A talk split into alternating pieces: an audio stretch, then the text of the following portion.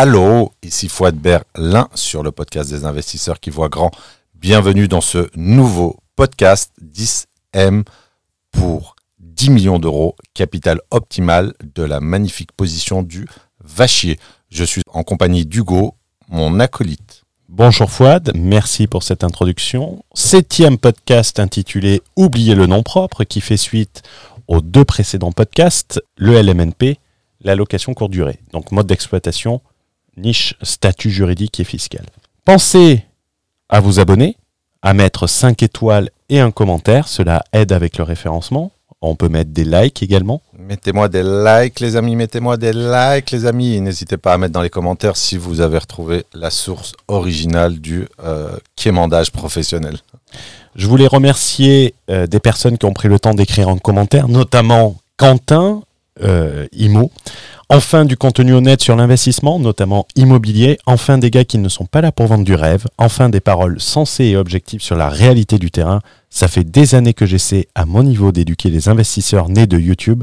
J'espère que ce podcast aura la résonance pour faire prendre conscience de certaines choses. Pour que ce podcast ait la résonance nécessaire, n'hésitez pas à le partager, n'hésitez pas à nous taguer sur LinkedIn, il y a une page n'hésitez pas à le partager également sur Facebook ou sur vos réseaux.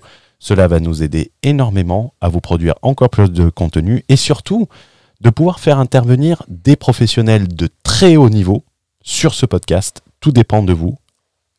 On a besoin de votre aide pour le référencement. Donc, mettez les 5 étoiles, mettez un commentaire, partagez massivement. C'est très important. Également, dans les commentaires, vous trouverez euh, la possibilité, si vous voulez réserver un appel stratégique avec Fouad, un coaching de 1 heure, et également euh, le programme Real Estate Pro, euh, qui c'est moi qui, m'en occupe. Et également, Fouad s'occupe de l'animation des coachings collectifs. Et le premier coaching que nous allons faire, c'est la psychologie du banquier, la comprendre pour obtenir le financement. Donc je pense que c'est relativement important. Je ne sais pas ce que tu en penses, euh, Fouad. Alors c'est plus qu'important, c'est fondamental. Et surtout en ce moment, euh, en pleine période euh, de rationnement du crédit, il est absolument fondamental de maîtriser la psychologie du carnet de chèques. Des gens qui émettent la monnaie, des gens qui disposent de la licence bancaire. Et si on ne comprend pas la psychologie, la culture, du cartel bancaire, on est euh, très rapidement stoppé en fait dans son parcours d'investisseur. Et c'est intéressant parce que en oubliant le nom propre, on va parler de SCI et on va parler également que la SCI, lorsqu'on se professionnalise et lorsque c'est un statut professionnel, on oublie le surendettement, on oublie le HCSF. HSCF. Non. HCSF, euh, pardon, Haut Conseil à la stabilité financière. Alors non seulement ça sert à rien, mais en plus c'est difficile à prononcer. Voilà. donc on va parler de tout ça dans euh, ce podcast et on va parler donc de la SCI, Société Civile Immobilière. Pour l'anecdote, il faut savoir que tout pays, tous les pays n'ont pas forcément une forme juridique dédiée à l'investissement immobilier est aussi facile que la société civile immobilière, donc autant en profiter en France. Ce n'est pas une création française, mais dans de nombreux pays, vous n'avez pas l'équivalent de la SCI. Et on en parlera notamment du point de vue euh, bankable de la SCI. En guise d'introduction à ton, toi le sociologue, que te fait penser et que te fait, ça te provoque quoi comme effet l'explosion des refus bancaires? Alors, on rappelle euh, une statistique qui est, euh, qui est récente. 40%, euh, environ 40% des demandes de financement bancaire immobilier sont refusées. Donc là, tu as quand même donc cette, cette fameuse explosion des demandes, des refus, des demandes de prêts immobiliers. Donc ce, n'est pas un mythe. la Banque de France tente de faire croire qu'il n'y a pas autant de refus que ça avec un trimestre d'analyse de, de, production de l'information de retard. C'est-à-dire que euh, ce qui s'est passé, c'est que euh, comme il y a une relation en fait, et il y a une cohérence euh, générale sur, sur ce qui se passe. C'est pour ça que c'est très important également d'écouter la plupart, la totalité ou l'enchaînement des podcasts. C'est que comme la majorité des investisseurs investit en nom propre, ce qui se passe, c'est que euh, en nom propre, on est euh, soumis à des restrictions, à ce que j'appelle en fait un rationnement bancaire. Et donc, euh, que ce soit de l'investissement immobilier pour de la résidence principale ou, et j'ai bien dit de l'investissement immobilier pour de la résidence principale, puisque la résidence principale est un actif et pas un passif, que ce soit pour de l'ARP ou du locatif, lorsqu'on est en nom propre, on est soumis à des restrictions drastiques qui relèvent du taux d'endettement et d'un autre taux qui est également capé, qui est le taux d'usure. C'est-à-dire que l'État, euh, va t'expliquer en fait que toi, tu as euh, le droit d'investir jusqu'à un certain pourcentage de mémoire, je crois 35% euh, de tes revenus, et que tu ne peux pas dépasser un certain taux d'intérêt pour te protéger. Et donc ça, c'est très problématique. sociologiquement ou statistiquement, on constate que tu as énormément d'investisseurs immobiliers qui se plaignent, qui pleurnichent euh, dans leur euh, euh, suite à l'incapacité qu'ils ont à investir et, et, et, et ce que j'appelle en fait la mendicité bancaire. En fait, tous ces investisseurs et quand vous prenez 40% de plusieurs centaines de milliers de personnes, il faut savoir que et j'ai trouvé ça complètement surréaliste, mais c'est la réalité. Vous avez des courtiers en prêt immobilier qui sont allés manifester en fait devant euh, les locaux de la Banque de France pour euh, supplier le gouverneur de la Banque de France d'augmenter les taux, euh, que ce soit les taux d'usure ou éventuellement les taux d'endettement. Donc quand on a une utilisation aussi massive du nom propre, qui est corrélée à l'exploitation d'un statut, d'un autre statut qui est la location meublée non professionnelle, mécaniquement, lorsque le législateur a décidé de rationner le crédit, eh ben, on se retrouve en fait à une face à une situation où le nombre de refus euh, a explosé. Et donc ça, c'est euh, très problématique, d'où euh, notre intérêt, alors qui n'est pas soudain, mais depuis le début, d'où notre, notre intérêt stratégique pour la société civile immobilière. Alors, c'est quoi la SCI La SCI, Société civile immobilière, tout le monde sait ce que c'est. C'est une société civile, c'est important de le dire. Ça veut dire que ça ne dépend pas du tribunal de commerce. Lorsqu'il y a un problème avec une, société euh, civile immobilière. C'est une structure à responsabilité illimitée. Beaucoup de gens euh, connaissent la transparence fiscale, mais ne voient pas le côté euh, responsabilité illimitée de la SCI qui permet beaucoup plus facilement d'avoir accès au financement. Demain, tu vas avec une SASU, oui, on va te demander une caution personnelle pour faire sauter en quelque sorte la limitation de ta responsabilité au capital social de la, société, mais une SCI, indéfiniment responsable des dettes de la société. Tout à fait. De facto, en fait, tu as cette responsabilité, d'ailleurs, qui est mentionnée sur le, CABIS. C'est-à-dire que euh, ta responsabilité est engagée en cas de, de problématiques financières. Et c'est une des raisons pour laquelle, en fait, les banques, le cartel bancaire est très à l'aise avec euh, la SCI et notamment à l'IR, qui, euh, d'un point de vue bancaire, est considéré comme une extension du nom propre. Donc c'est pour ça que le banquier est très très à l'aise avec la SCI à l'IR, parce qu'il considère en fait que c'est euh, quasiment du nom propre. Alors fiscalement, sur de la SCI à l'IR, qui n'est pas forcément le régime fiscal qu'on va préconiser sur de l'investissement pratiqué massivement, mais en tout cas, d'un point de vue bancaire, c'est ce qui est toléré, c'est ce qui est accepté, la SCI à l'IR, parce que c'est considéré comme une extension du nom propre qui est euh, le statut juridique d'acquisition préféré des banques. Pourquoi, à ton avis, euh, Hugo, je te pose la question, pourquoi est-ce qu'une banque préfère le nom propre? Pourquoi elle préfère le nom propre? Euh, Je vais y répondre peut-être pas de la manière dont tu... par rapport à la SAS, par exemple, ou par rapport à une SASU Une SASU, déjà, tu vas avoir la responsabilité limitée. La deuxième chose que tu vas avoir, euh, ça va être des mécanismes de sauvegarde. ça, les, gens ne le connaissent pas, mais les mécanismes de, de faillite qui peuvent euh, notamment paralyser les, cautions lorsqu'on sait s'en servir. Et au-delà de ça, je dirais, tu, tu, disais que la SCI était tolérée. Euh, moi, je vais dire que la SCI, elle est comprise. Donc, quelqu'un qui fait un investissement à travers une SCI pour un banquier bas de gamme, il va comprendre l'utilité et l'intérêt de faire une SCI, donc il est à l'aise, il comprend la forme.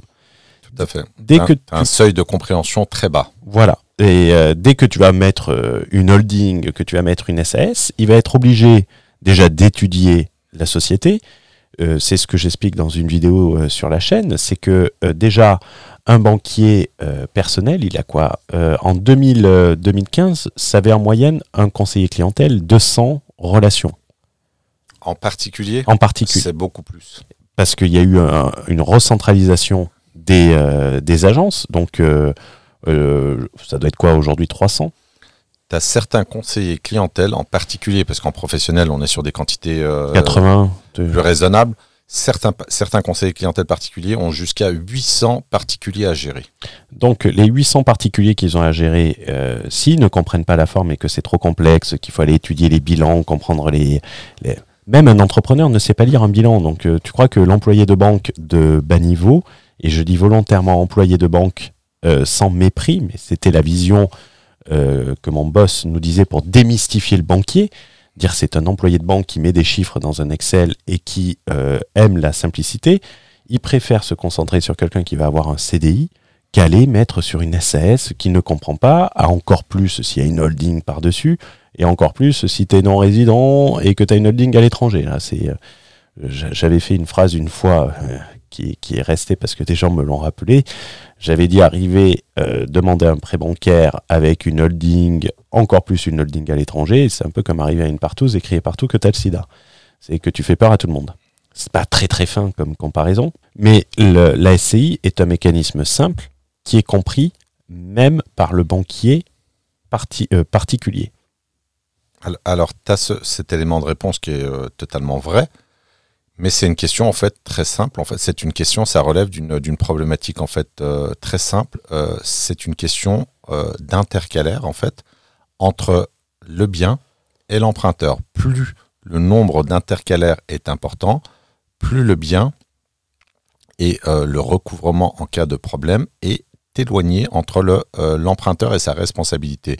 Et, et comme tu n'as aucun intercalaire entre le nom propre et euh, l'individu, finalement, l'investisseur, sauf si euh, tu es euh, considéré comme quelqu'un de schizophrène, et, donc c'est une blague évidemment, mais le fait d'avoir du nom propre, en cas de défaut de, de, paiement dans le remboursement de tes échéances, eh bien, immédiatement, ta responsabilité est engagée. Alors que si tu viens intercaler des structures, et donc tu as parlé de la holding, et si tu viens mettre une SCI et une holding, donc deux structures qui vont éloigner le bien de ton nom propre, en fait, ça, la banque, elle n'aime pas parce que ça complique, en fait, énormément, d'un point de vue juridique, euh, le fait d'aller à récupérer la responsabilité euh, de l'emprunteur, même si tu as la notion de caution solidaire qui est euh, très souvent exigée, etc.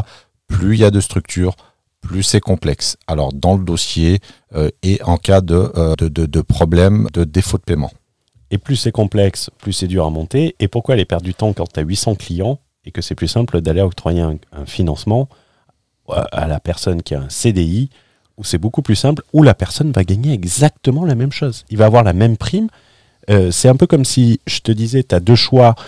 Tu as 800 clients qui veulent prendre un coaching. Il y en a un, tu vas devoir le préparer pendant 10 heures. Et tu as l'autre où tu vas juste prendre l'appel. Mais les deux te rapportent exactement la même chose. Est-ce que tu vas te concentrer sur les gens qui vont te demander 10 heures de préparation? Ben, évidemment que non. Eh ben, Une banque, c'est euh, pareil. Et, et, euh, il y a une circonstance qui est encore plus, euh, qui peut accentuer le, le problème. euh, c'est dans le cas de la prospection euh, bancaire, c'est-à-dire que si tu n'es pas client de la banque et que tu vas aller chercher un financement local, admettons que tu résides en Ile-de-France et que ton bien est en Franche-Comté, donc tu vas aller solliciter une banque régionale et ça a du sens puisque euh, une de ses fonctions est de euh, financer l'économie locale. Donc cette banque, il faut ajouter à la problématique qu'elle ne te connaît pas. Tu n'es pas client et en plus tu apportes en fait de la complexité euh, juridique et documentaire et ça c'est quelque chose qui peut être parfaitement rédhibitoire. Tu as parlé de la holding en fait et c'est quelque chose qui est devenu fantasmatique, c'est-à-dire que le nombre d'individus qui rêvent euh, d'avoir une, euh, une holding euh, et, et tu as même euh, et ça c'est pour moi c'est un symptôme d'incompétence tu as des influenceurs 2.0 qui vont te dire que parce qu'ils sont également atteints du biais fiscal que euh, il faut emprunter avec une SCI sous holding. Et ça, c'est une erreur parce que la banque n'accepte pas, dans peut-être 90% euh, des cas, si c'est pas plus, euh, n'accepte pas ce type de montage parce que ça transpire de complexité avec un, une perception de la holding qui est extrêmement péjorative. Et surtout des holdings qui sont souvent des coquilles vides, donc où il n'y a pas d'actifs sur la holding. Oui, donc tu, tu ajoutes en fait, tu en remets une tartine pour rien tout simplement. C'est-à-dire que euh, déjà tu n'es même pas en mesure par rapport aux flux euh, qui vont être générés de bénéficier de quelques euh, réductions fiscales que ce soit. Et en plus, tu vas finalement scier la branche immobilière sur laquelle tu es assis et obtenir un refus parce que la complexité de ton dossier, de ta demande bancaire est beaucoup trop importante par rapport aux capacités du conseiller lambda qui va être plutôt euh, spécialisé dans la vente de cartes bancaires, euh, d'aspirateurs, d'abonnements téléphoniques, etc. ça, le, coût de l'aspirateur. Alors, il faut savoir que j'ai un grand respect pour les vendeurs d'aspirateurs parce que ce sont des commerçants dans l'âme. Euh, je vais te dire que j'ai un plus grand respect parce que mon précédent boss a commencé avec la vente d'aspirateurs en porte-à-porte. Et il n'y a pas de limite comme Bernard Tapie a commencé par le porte-à-porte en vendant euh, la télévision, tout simplement. Patrick Drahi, il faisait le porte-à-porte pour vendre le câble. Après, c'est un polytechnicien, c'est encore une autre euh, catégorie. Ils savent s'adapter. Nous, on est de la vieille école. S'ils reconnaissent, la, reconnaissent la, la référence, n'hésitez pas. moi, ce que j'aime bien euh, dans la SCI, c'est la notion d'entité morale et donc de personnalité morale qui est un intercalaire. On parlait de pas mettre d'intercalaire, euh, trop d'intercalaire, mais en réalité c'est un intercalaire. C'est cette personnalité morale et c'est de centraliser au sein d'une société pourvue de la euh, personnalité morale ces investissements. Alors avant de, avant d'attaquer ce point, euh, il y a une autre problématique sur laquelle on doit, on, doit, on doit s'étendre quelques minutes. c'est de, comprendre que il y a probablement mieux que la SCI, mais un investisseur immobilier doit toujours euh, agir en fait euh, sous la contrainte de la réalité et la, principale et la plus puissante euh, des contraintes est la contrainte bancaire. C'est-à-dire qu'avant de vouloir optimiser un patrimoine, il faut d'abord se le constituer. Et donc j'ai créé ce que j'appelle en fait une pyramide de la difficulté de l'obtention bancaire en fonction du statut juridique d'acquisition.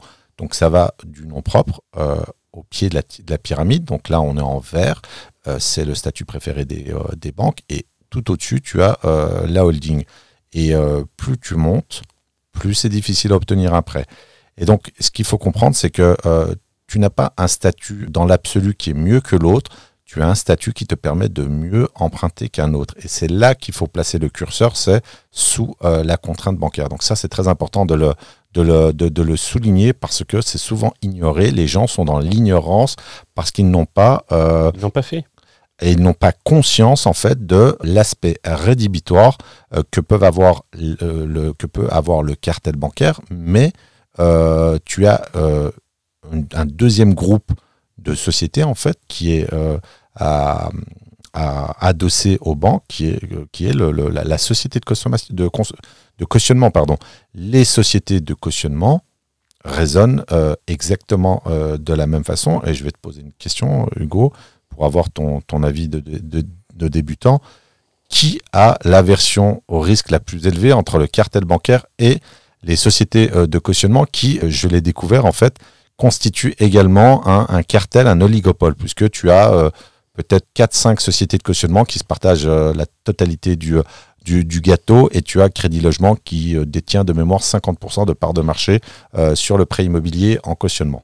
qui a le niveau d'aversion le plus, euh, le plus élevé entre la banque et le cautionnement? Moi, je dirais la société de cautionnement. Pourquoi? Parce qu'en en fait, le cautionnement va rembourser immédiatement la banque en cas de, en cas de non-paiement et d'incident de paiement. Et c'est elle qui va devoir se retourner vers toi. Et elle va pas vouloir risquer son argent euh, si euh, elle voit le moindre risque, elle va refuser d'apporter sa caution à la banque et donc recourir à une hypothèque. Du bien. C'est exactement ça. C'est-à-dire que c'est une question de qui paye en fait. C'est-à-dire que tu as quelqu'un qui se porte garant. Donc tu as une société de cautionnement euh, qui est un organisme qui va récolter des primes en fait, qui va qui va finalement mutualiser le risque. Et évidemment, la personne qui va se porter caution solidaire, donc qui, qui renonce aux bénéfices de discussion, évidemment que son point de vue est à prendre en compte. C'est comme si toi, tu, tu, te nommes, tu te nommerais pas euh, caution solidaire de toutes les personnes qui écoutent le podcast pour 10 balles.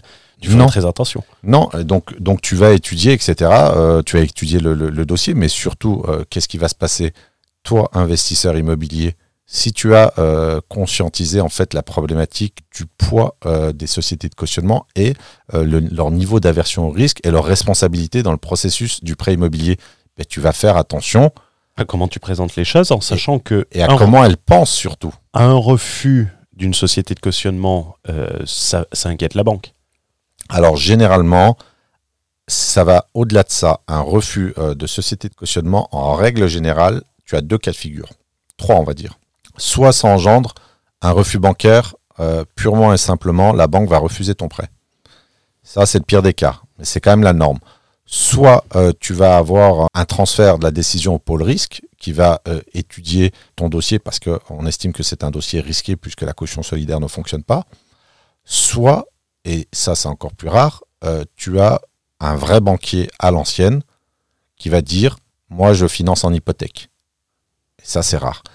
Mais ça existe. Donc tu as quand même ce cartel PIS des sociétés de cautionnement Crédit Logement, SACEF, CMH, etc.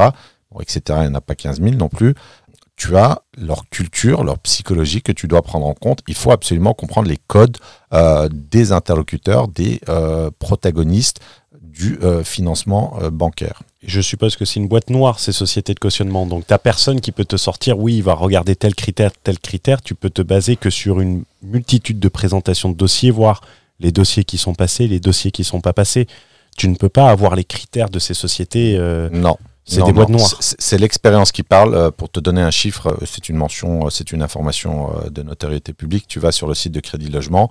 De mémoire, tu as à peu près 300 personnes qui travaillent chez Crédit Logement et qui font la loi, qui font littéralement la loi sur 50% des prêts immobiliers en France. Donc, donc 300 personnes qui décide finalement du sort en fait de plusieurs millions euh, de demandes euh, de financement euh, bancaire immobilier par donc un oui ou un non qui est finalement dicté par cette poignée d'individus qui vont qui va qui va décider finalement du sort de ta demande de, de financement. Donc pour en revenir à la problématique de la pyramide, non seulement tu dois comprendre le fonctionnement du cartel bancaire et euh, sa réticence à prêter de l'argent à certaines structures juridiques, dont euh, la plus rédhibitoire étant euh, la holding. Et tu dois également comprendre le fonctionnement de la caution solidaire, donc des sociétés de cautionnement. Donc ça te demande quand même une double compréhension. Ça te montre également que investir massivement ne relève pas de la chance. Ça relève de la connaissance et de la connaissance stratégique. Je vais te reprendre. Je, ne je considère que la chance est une compétence. Je ne sais pas qui c'est qui disait ça.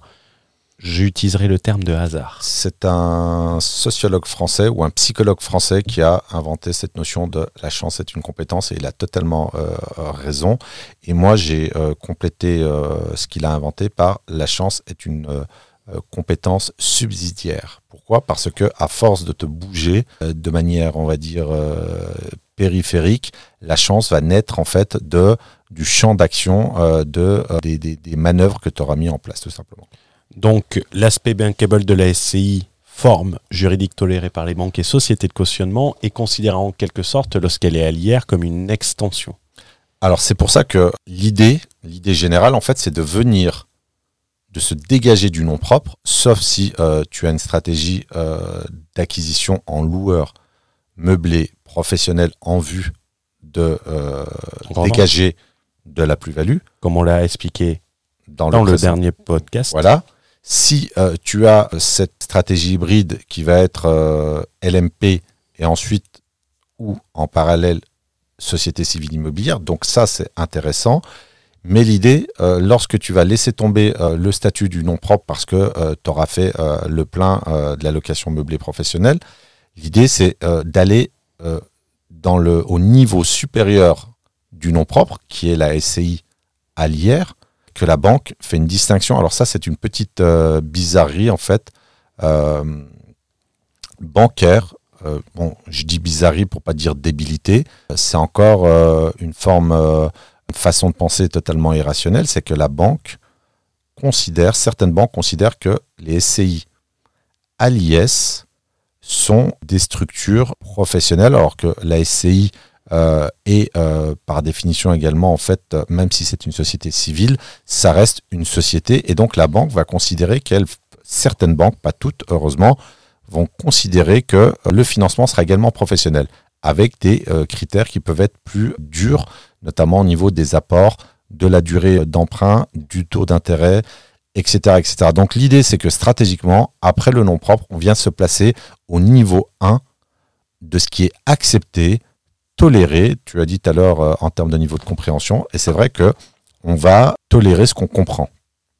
Et une SCI à l'IR, il n'y a pas besoin de sortir sa cire pour comprendre ce, que c'est. C'est quelque chose d'extrêmement simple. Euh, pour le coup, c'est un- une structure qui est bien faite parce que euh, elle nécessite pas d'avoir un niveau de connaissance euh, très élevé pour en comprendre le fonctionnement général. De surcroît, l'IS va permettre de maîtriser ta fiscalité. Et on en a parlé autant principalement pour le LMNP, mais on a parlé également de cette notion pour la location courte durée qui va permettre de sécuriser ton encours bancaire.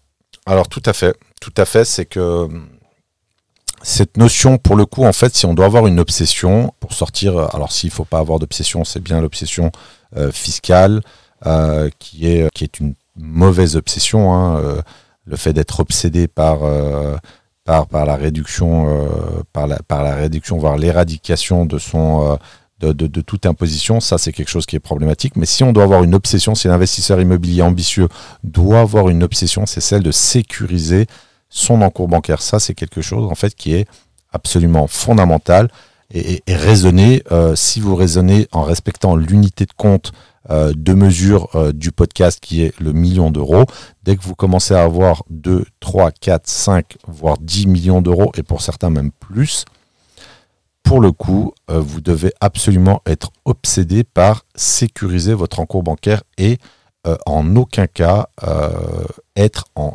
défaut euh, de paiement parce que derrière, ça peut être extrêmement préjudiciable pour le parc immobilier dans sa totalité. Donc, donc sécuriser, c'est une priorité absolue. Et comment est-ce qu'on sécurise? Eh bien, on opte pour les régimes fiscaux les plus stables. La notion de pérennité est fondamentale. On ne peut pas accepter en fait sur un gros encours bancaire de subir en fait de changements euh, brusques de euh, la législation fiscale. Au-delà de ça, et moi je vais parler de ma situation euh, personnelle un peu, mais qui est important. Je suis expatrié, je rentre en France, donc je vais avoir, même si j'ai des déclarations fiscales à l'étranger, on va pas dire, je vais pas refaire une métaphore douteuse. Le, la SCI permet également de travailler son scoring bancaire à travers l'association. Tout à fait, tout à fait. C'est-à-dire que euh, pour réduire l'aspect négatif en termes de scoring bancaire du fait d'être un expatrié fiscal, l'associé ou les associés peuvent être des résidents fiscaux français. Et ça, euh, ça relève une fois de plus de la stratégie.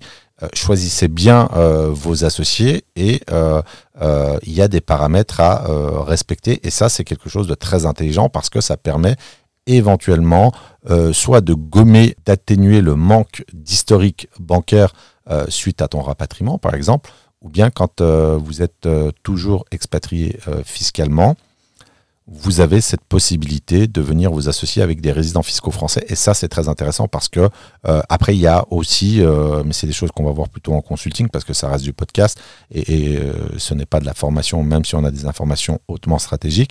Il y a euh, une pondération donc euh, sur euh, Participation. voilà et euh, on ne met pas euh, n'importe quel associé va mettre à na- 1%.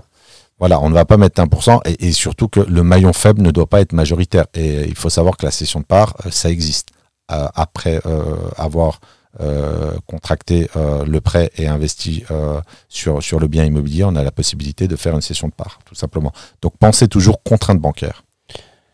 Et au-delà de ça, on en a parlé un peu au début, et tu en as parlé sur une problématique que la SCI pouvait être traitée comme un outil professionnel par certaines banques, et donc financement professionnel, financement plus court, mais par contre, pas de taux d'usure, pas euh, de surendettement en matière professionnelle. Alors ça, c'est vraiment une possibilité qui est, euh, alors je ne vais pas dire totalement occultée, mais euh, la plupart des, investisseurs et la plupart des, influenceurs 2.0 en fait ne vont pas vous parler de, financement professionnel parce que on retrouve ce problème de focalisation sur l'habitation en fait sur l'investissement locatif euh, en appartement, en immeuble, etc. Et c'est vrai que les possibilités euh, qu'offrent euh, sur qu'offrent les financements professionnels sont, bah, sont tout à fait remarquables. Pourquoi? Parce que tu n'as plus tous ces tous ces ratios qui vont venir limiter en fait ta capacité d'endettement. Et ça, c'est très intéressant parce que ça permet en fait de passer des paliers, des paliers importants et surtout d'avoir en fait en face de toi des, des interlocuteurs de qualité de qualité, qui comprennent, euh, qui sont en capacité de comprendre ce que tu fais, parce qu'un conseiller clientèle professionnel n'a absolument rien à voir avec un conseiller clientèle particulier. J'ai envie de te dire qu'ils font quasiment pas le même métier. Et c'est un peu la catégorie LMNP, LMP.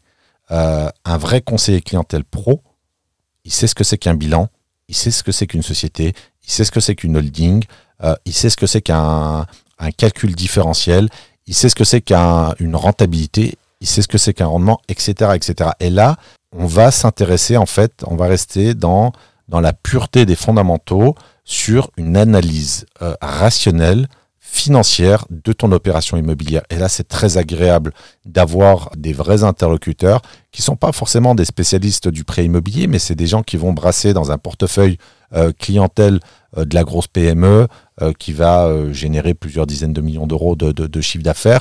Et donc quand toi tu arrives même sur une opération à moi, j'ai un projet de création, c'était pas fait parce que j'avais un une problématique de, de, permis de construire, mais j'ai un projet de création de salle polyvalente. Ça, c'est très intéressant, c'est de l'immobilier commercial. On est sur un projet qui doit être aux alentours de 1.1.5 euh, en millions d'euros, évidemment. Et donc là, euh, en face de toi, tu n'as pas un tocard, en fait, qui ne comprend pas euh, ce que tu fais, ce que tu dis. Et c'est une manière, en fait, de monter en puissance sur l'encours bancaire parce que tu as un vrai interlocuteur en face de toi. Oui, c'est c'est des gens qui vont comprendre la difficulté alors que les conseillers, les employés de banque en bas vont vouloir éviter la difficulté puisqu'ils ne la comprennent pas. Alors, au-delà de, la difficulté, c'est euh, la faisabilité. C'est-à-dire que le conseiller clientèle professionnel, il a l'habitude de euh, financer des locaux commerciaux, il sait ce que c'est. C'est-à-dire qu'un euh, entrepreneur, une entreprise qui souhaite construire ses locaux professionnels, donc là, tu as de la promotion immobilière, même si c'est pour son propre compte, tu vas faire une opération, j'en sais rien, moi, à 2 millions d'euros. Là, le conseiller clientèle pro comprend ce que c'est. Et donc tu as euh, cette faisabilité parce que il a l'habitude euh, de traiter. Alors je dis pas que tous les dossiers sont euh, des gros dossiers, mais, mais en tout cas c'est pas des chiffres qui vont l'impressionner. il a l'habitude de faire ça, et donc là tu tu vas basculer dans la faisabilité.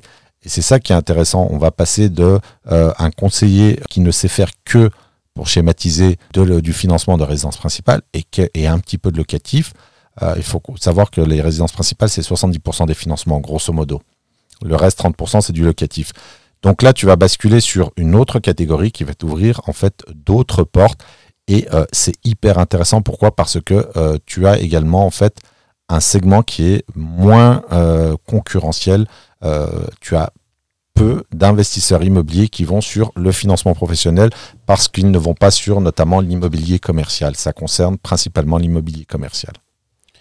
Pour euh, terminer ce podcast euh, sur la nécessité de la SCI et les points, les points, on peut dire que quand on veut investir massivement, on utilise des moyens professionnels. Tout à fait. Quand on veut investir massivement, on pense comme un professionnel, on utilise des structures de professionnels, on, va sur des financements de professionnels. Et c'est un paradigme euh, dans lequel il faut basculer parce que à partir d'un certain seuil, on est naturellement, intrinsèquement limité. Et donc, pour faire péter les verrous, il faut également accepter d'aller sur cette professionnalisation avec tous les outils, tous les outils qui existent pour pouvoir euh, performer euh, dans euh, l'immobilier qui sera pas réduit à quelques studios ou éventuellement quelques immeubles de rapport. Et penser que la, que la principale compétence en immobilier, c'est la levée de financement, quoi qu'on dise. Tu peux être le meilleur, le, meilleur le meilleur chasseur de biens immobiliers. Si tu n'arrives pas à lever de financement, tu n'auras rien. Tu auras moins que quelqu'un qui n'y connaît rien, mais qui sait gérer l'aspect bancaire et de tout considérer au travers de cet aspect bancaire. Alors je dirais que c'est nécessaire mais pas suffisant. C'est une condition sine qua non sans financement. Alors sauf si tu as des associés qui ont des capitaux extrêmement importants, mais sans ça tu ne peux pas poursuivre ton parcours d'investisseur. Et euh, pour revenir sur l'échelle sociale euh, qui est importante pour moi dans, la, dans, les questions de mobilité sociale, euh, plus tu démarres d'un niveau bas, plus le poids du prêt immobilier est important. C'est-à-dire que, je rappelle ce chiffre, 90%, c'est un chiffre de la Banque de France, 90% de la masse monétaire en circulation est, issue des prêts euh, bancaires et une grosse partie vient du prêt immobilier.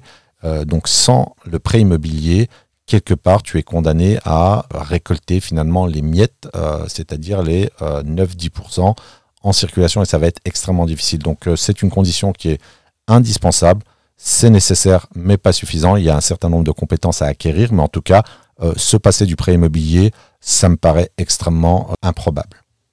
Et au lieu de chercher à diviser ton imposition par 10, ce qui est quasi impossible, hein, soit dit en passant, cherche plutôt à emprunter 10 fois plus et développer 10 fois plus ton patrimoine. Totalement d'accord. Euh, avant d'optimiser un patrimoine, il faut le constituer, et ça c'est le plus important.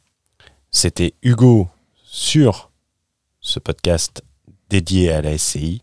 Je vous remercie de l'écoute. Et c'était Foi de Berlin pour vous inspirer à voir grand. À très vite. Ciao, ciao.